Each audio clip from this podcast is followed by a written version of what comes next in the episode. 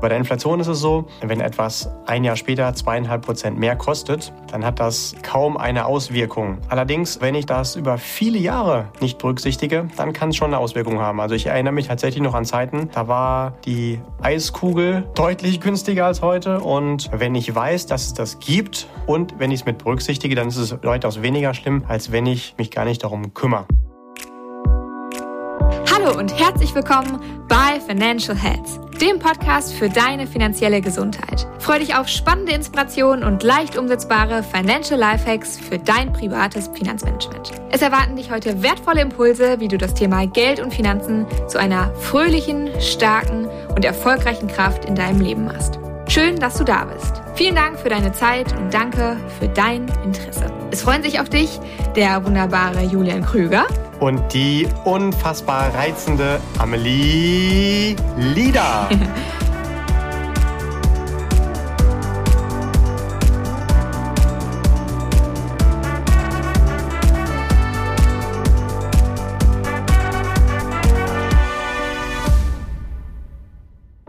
Ja, heute haben wir ein Thema mitgebracht, das äh, direkt aus der Beratung an uns herangetreten wurde. Heute soll es um das Thema Inflation gehen.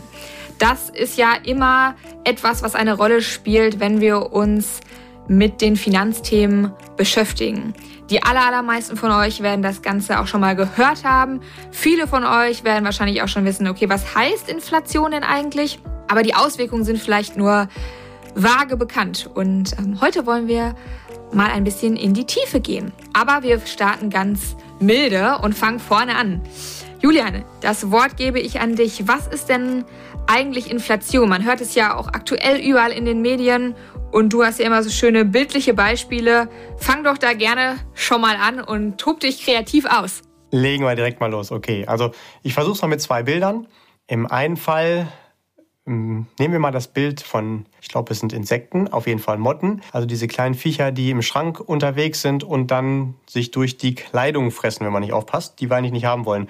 Und ungefähr so kannst du dir die Inflation auch vorstellen. In dem Fall geht es aber nicht um deine Klamotten, sondern um dein Geld. Und die Inflation ist quasi dann die kleine Motte, die so Löcher in dein Geld frisst. Natürlich jetzt nicht wirklich physisch, sondern eher bildlich gesprochen. Oder anders betrachtet, Ab und zu, gerade dann, wenn es draußen vielleicht ein bisschen ungemütlich ist, dann legen wir uns vielleicht ganz gerne mal in die Badewanne und lassen uns das Wasser möglichst heiß einlaufen.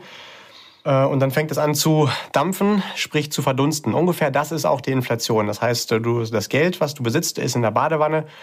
Und wenn wir nicht aufpassen und erst ein paar Wochen später wieder dahin gehen, dann ist viel weniger drin als vorher. Also über fünf Minuten merken wir es nicht, aber langfristig ist das durchaus ein Effekt, der seine Wirkung hat. Ja, das waren doch schon wieder zwei tolle Beispiele. Einmal aus dem Bereich der Insekten und aus dem Bereich der Badewanne. Wie kann man sich das Ganze denn vorstellen? Also, wie können wir die Inflation, ja, wie können wir uns die Inflation vorstellen? Liegt die irgendwie bei 10 Prozent? Liegt die bei 100 Prozent? Wird die in Kilogramm gemessen, in kmh? Wie, wie läuft das? Ja, also lass uns mal dieses komplizierte Wort Inflation noch mal ein bisschen genauer auflösen. Man kann da auch von Verlust deiner Kaufkraft sprechen, also von dem, was du mit deinem Geld so alles bezahlen kannst. Das bedeutet, das kennt ihr da auch, ähm, über die lange Zeit wird alles ein bisschen teurer. Das ist auch erstmal nichts Schlimmes, das ist halt einfach nur so. Und dieser Effekt wird logischerweise wie alles, was irgendwie mit finanzieller Entwicklung gemessen wird, mit Prozenten ausgedrückt. Also wir sprechen da über prozentuale Veränderungen von Jahr zu Jahr und ähm, Ziel sollte sein, dass die Inflation, sagen wir mal, irgendwo so zwischen 1 und 3 Prozent liegt. Also so ein Durchschnitt kann man etwa von zweieinhalb bis drei Prozent anpeilen, wenn man sich mal die letzten 40, 50 Jahre jetzt bei uns in Deutschland anguckt. Okay, also einfach ein, ein durchschnittlicher Erfahrungswert sozusagen. Ja, beziehungsweise nicht Erfahrung, sondern der Durchschnitt wirklich in der Realität. Und ungefähr da möchten es auch die Zentralbank haben. Also die versucht das in eine Richtung zu biegen, wie sie sich das vorstellt. Und so zwei, maximal drei Prozent, das ist das Ziel von der Zentralbank, die dann die Geldmengen auch so steuert, dass die mal hoch und mal runter geht, die Inflation. Mhm. Jetzt hast du gerade schon gesagt, die Inflation ist nicht schlimm oder der Verlust der Kaufkraft, so wie wir es ja dann mal runtergebrochen haben. Jetzt hört man ja aber immer wieder, oh, oh, Achtung, Inflation. Nimm uns doch da mal bitte an die Hand. Ist die Inflation jetzt eine Gefahr? Ist sie immer etwas Negatives? Ist sie immer schlecht? Oder wie können wir uns das vorstellen? Ja, also grundsätzlich ist das wie bei allen im Leben. Wenn ich weiß, dass es das gibt und wenn ich es mit berücksichtige, dann ist es weitaus weniger schlimm, als wenn ich mich gar nicht darum kümmere. Und äh, bei der Inflation ist es so, dass tatsächlich, äh, wenn wir da jetzt mal von durchschnittlich zweieinhalb Prozent pro Jahr sprechen, wenn etwas ein Jahr später zweieinhalb Prozent mehr kostet, dann hat das kaum eine Auswirkung. Allerdings, äh, wenn ich dann die Augen zumache und das über viele Jahre nicht berücksichtige, dann kann es schon eine Auswirkung haben. Also ich erinnere mich tatsächlich noch an Zeiten, da war die Eiskugel, die klassische, mhm. ähm, deutlich günstiger als heute. Oder ich weiß noch, als ich das erste Mal mich mit dem Thema äh, Wirtschaft, Business und all diesen Dingen beschäftigt hatte und dann natürlich auch Briefmarken kaufen musste für die Korrespondenz mit Kunden, äh, die haben dann die Hälfte gekostet von dem, wo sie heute vom Preis liegen. Und das ist dann der langfristige Effekt davon. Mhm. Ja, da sagst du wahrscheinlich schon was ganz ganz Wichtiges, dass die Gefahr einfach ist, dass man sie nicht berücksichtigt und meistens nicht aktiv merkt. Wobei du jetzt gerade ein ganz schönes Beispiel genannt hattest. Wir hatten nämlich früher einen Nachbarn, der hat uns immer, wenn er uns gesehen hat, 50 ähm, Cent in die Hand gedrückt und gesagt, holt euch eine Kugel Eis. Und ähm, ja, dann hat man es natürlich auch darauf angelegt, diesem Nachbarn besonders ähm, häufig über den Weg zu laufen. Aber für 50 Cent wären heute, äh, wäre heute keine Kugel Eis mehr drin. Oder wo es mir immer tatsächlich auffällt, ich kennst du bestimmt, kennst du diese Airwaves-Kaugummis von, von äh, diese lilanen? Die sind ja, glaube ich, irgendwie mit Cassis. Ist das jetzt eine Schleichwerbung? Ja, hier? genau. sind ja, glaube ich, irgendwie Cassis oder sowas, weiß ich nicht genau. Und da ist es mir letztens auch total aufgefallen. Da stand ich so vor und dachte, uh, das, ist, das war doch letztes Jahr irgendwie noch anders. Oder ich, ah, Nee, ich kenne zum Beispiel auch noch aus der Schule dieses Bild. Ich weiß nicht, hattest du das auch im Geschichtsbuch, wo das Brot 5 Millionen gekostet hat? Irgendwas war da mal, genau. Das war die Hyperinflation. Ja, genau. Das ist natürlich schon viele Jahre her und darüber sprechen wir jetzt auch gar nicht. Also, dass das natürlich auch gigantisch sein kann. Ähm, aber auch in festen wirtschaftlichen Zeiten wie aktuell und die letzten Jahrzehnte ist es halt trotzdem immer ein Thema, was man mit berücksichtigen sollte. Ne? Du kannst es auch so vorstellen wie Haare wachsen. Wenn du das jetzt vergleichst mit gestern zu heute, dann merkst du gar nicht, dass die Haare länger geworden sind. Wenn du aber mal drei, vier Jahre nicht zum Friseur gewesen bist, dann merkst du diesen Effekt natürlich schon. Mhm. Mhm. Genau. Okay. Oder vielleicht auch zwei andere Bereiche, wo man es merkt, ähm, ohne dass ich es jetzt anpromoten möchte. Ähm, ganz klassische, wenn man mal schaut, wie haben sich eigentlich die Preise von so einer Packung Zigaretten entwickelt oder beim Tanken, da merken wir es auch. Ähm, da kenne ich auch niemanden, der sich freut, dass es langfristig günstiger wird. ähm, ja, was passiert denn jetzt, wenn ich so mal, wenn wir an das anknüpfen, was du gerade gesagt hast, wenn ich die Inflation jetzt also lang beziehungsweise auch kurzfristig ignoriere? Ja, kurzfristig spielt es tatsächlich gar keine Rolle. Langfristig werden wir dann schon auf die Nase fallen. Ähm, da gibt es einen schönen Spruch, äh, den mag ich sehr gerne, dass wir auch wenn wir jetzt uns mit der Thematik Inflation beschäftigen, dass wir kurzfristig total überschätzen, was das bedeutet. Aber langfristig unterschätzen wir das ganz oft. Das ist wie wenn du jeden Tag ein, sagen wir mal, so einen, so einen Schokoriegel futterst. Ne? Also wenn du das jetzt mal eine Woche lang machst, hat das gar keinen Effekt. Wahrscheinlich. Aber wenn du das mal fünf Jahre lang machst, dann wirst du wahrscheinlich schon etwas anders aussehen als deine Zwillingsschwester, die das dann vielleicht nicht macht. ähm, Auch wieder ein oder schönes Bild. Formuliert, andersrum formuliert, äh, wenn einer von euch beiden oder eine von euch beiden halt ab jetzt jeden Tag Sport macht und die andere halt äh, ab jetzt nur noch dann auf der Couch chillt. Kurzfristig, über ein, zwei Wochen wird man da keinen Unterschied merken, aber langfristig schon. Mhm. Und das wäre schade, dass wenn wir halt hart für unser Geld gearbeitet haben und einen Plan haben, einen Teil davon an die Seite zu legen, dass das nicht auch mindestens diese Inflation dann ausgleicht, die Rendite, die es dann erzielt. Denn sonst habe ich hinterher, wenn ich es dann ausgeben will, weniger, was ich damit kaufen kann, als was ich heute kaufen könnte. Also entweder das Geld, was reinkommt, das haue ich heute schon alles auf den Putz und gebe es aus. Oder das, was ich an die Seite lege, hm, das äh, erwirtschaftet mindestens auch eine Rendite, um die Inflation auszugleichen. In Klammern, natürlich ist es nur halb clever alles heute schon auszugeben. Also wir kommen nicht drum herum, auch für spätere Träume, Ziele, Wünsche so ein bisschen Geld an die Seite zu legen. Und das macht dann schon Sinn, ausschließlich dafür dann Anlagen zu wählen, die es auch schaffen, mindestens diese Inflation auszugleichen. Dann haben wir ja immer noch keinen Wertzuwachs. Ne? Also haben wir jetzt noch nicht den, äh, real den Zinseszinseffekt auch genutzt. Also wenn eine Anlage mit Inflation berücksichtigt wird, dann spricht man da auch von realer Betrachtung. Also alles andere nennt man übrigens nominell, um so ein bisschen Fachwissen hier mit reinzubringen. Oh nein, ein bisschen Fachwissen.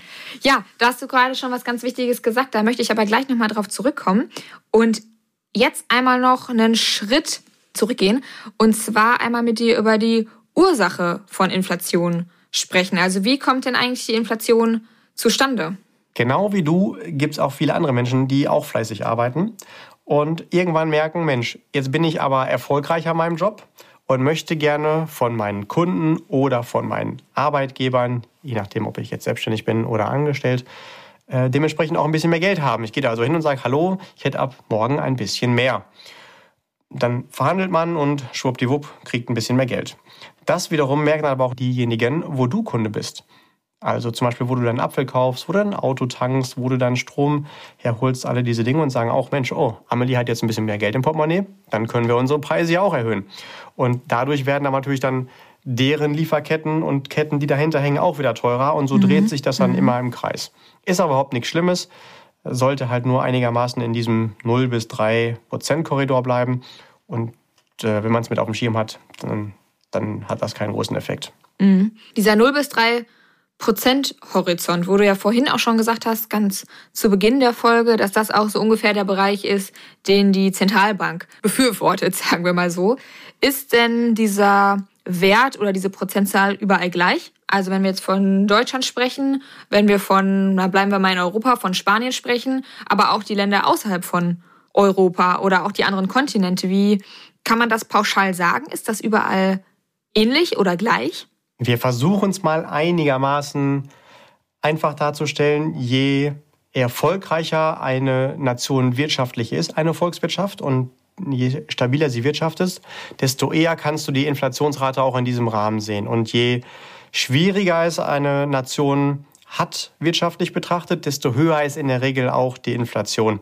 Also das erkennt man daran, dass dann die ganzen Rahmenbedingungen in so einem Land einfach nicht so stabil sind. Und äh, so gibt es halt auch Länder, wo die Inflation auch über viele Jahre im Schnitt immer im zweistelligen Bereich ist. Das ist natürlich eine Herausforderung für diese Länder und nicht, also das ist einer der Gründe, warum man auch so Länder weltwirtschaftlich betrachtet in verschiedene Kategorien einsortiert. Mhm. Hm. Jetzt hast du vorhin schon gesagt, die Inflation oder wir haben ja die Frage geklärt, hey, ist die Inflation denn jetzt schlimm?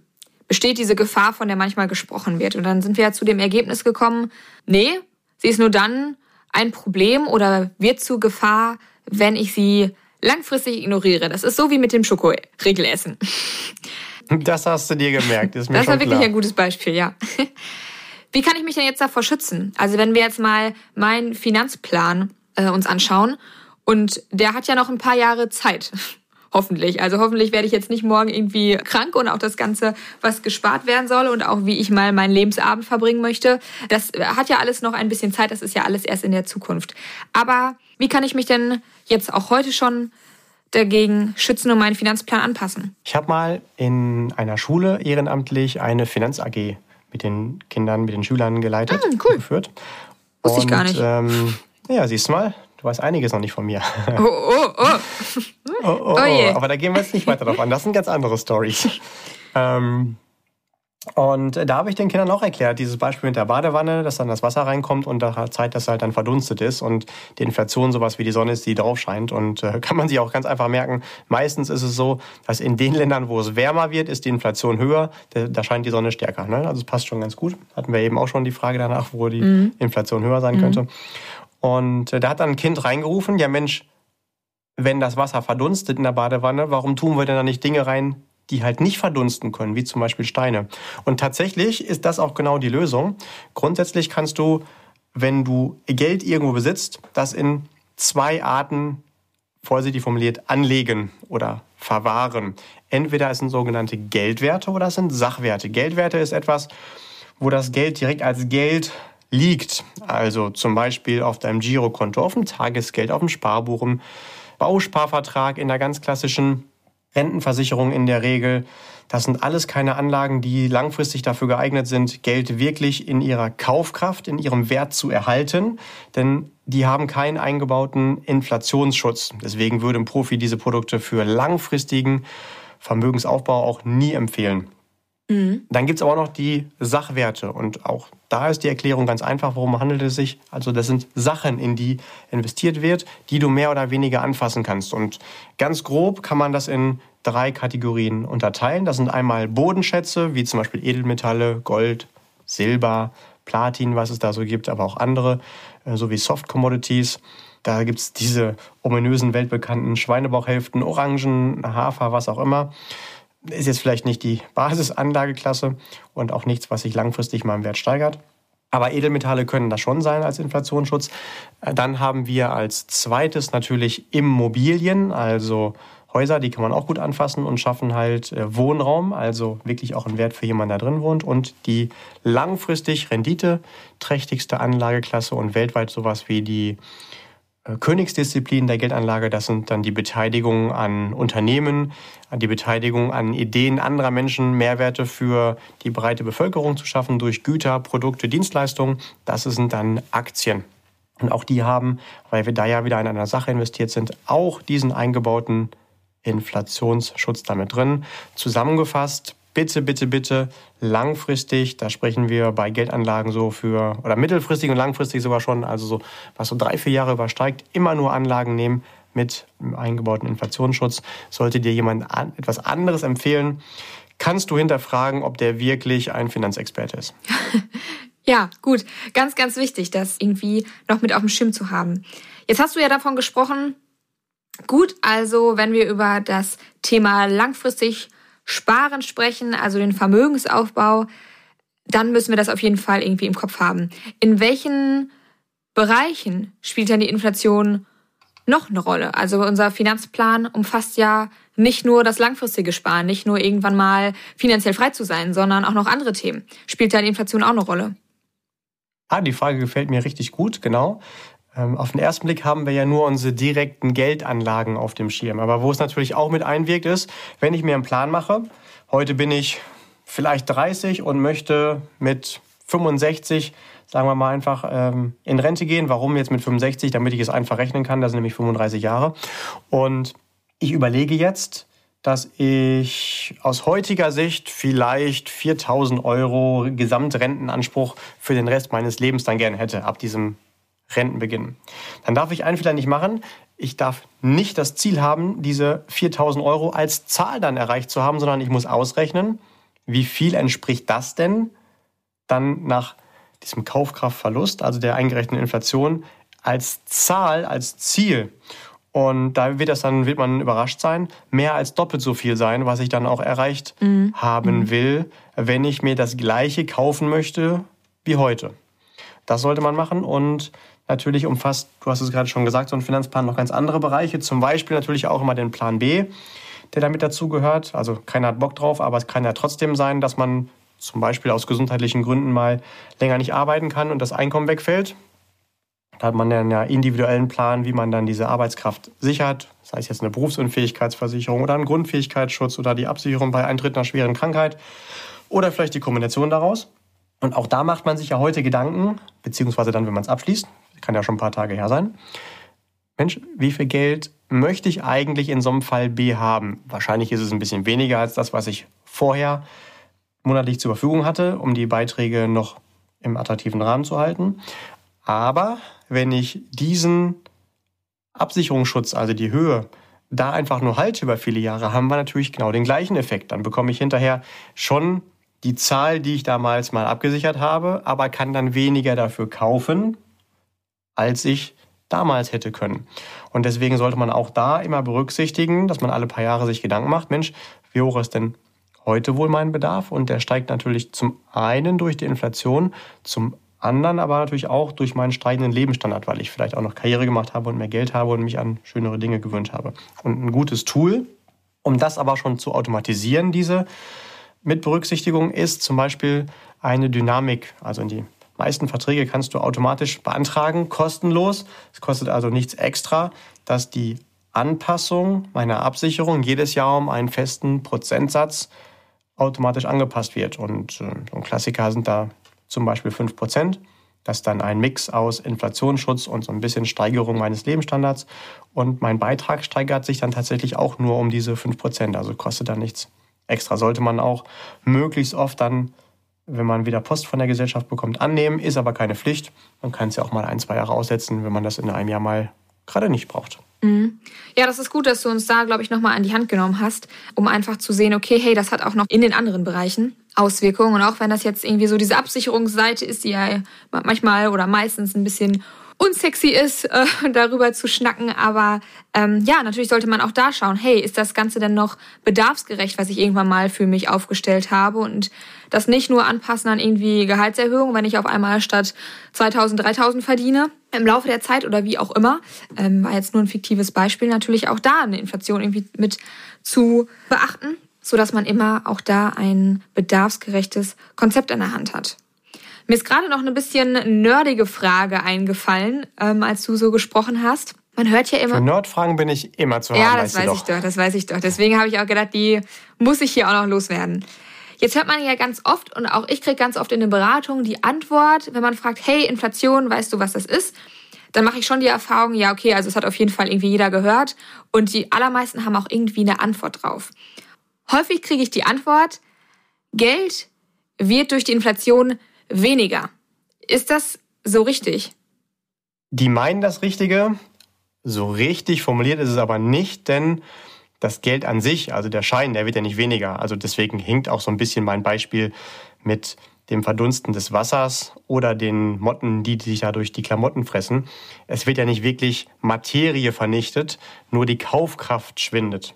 Ja, deswegen, äh, also so ganz umgangssprachlich darf man das sagen, aber fachlich betrachtet wäre es eigentlich richtig, dass man sagt, das Geld wird durch die Inflation in der Kaufkraft weniger oder aber ich kann mir von dem gleichen Geld weniger kaufen, weil etwas teurer geworden ist.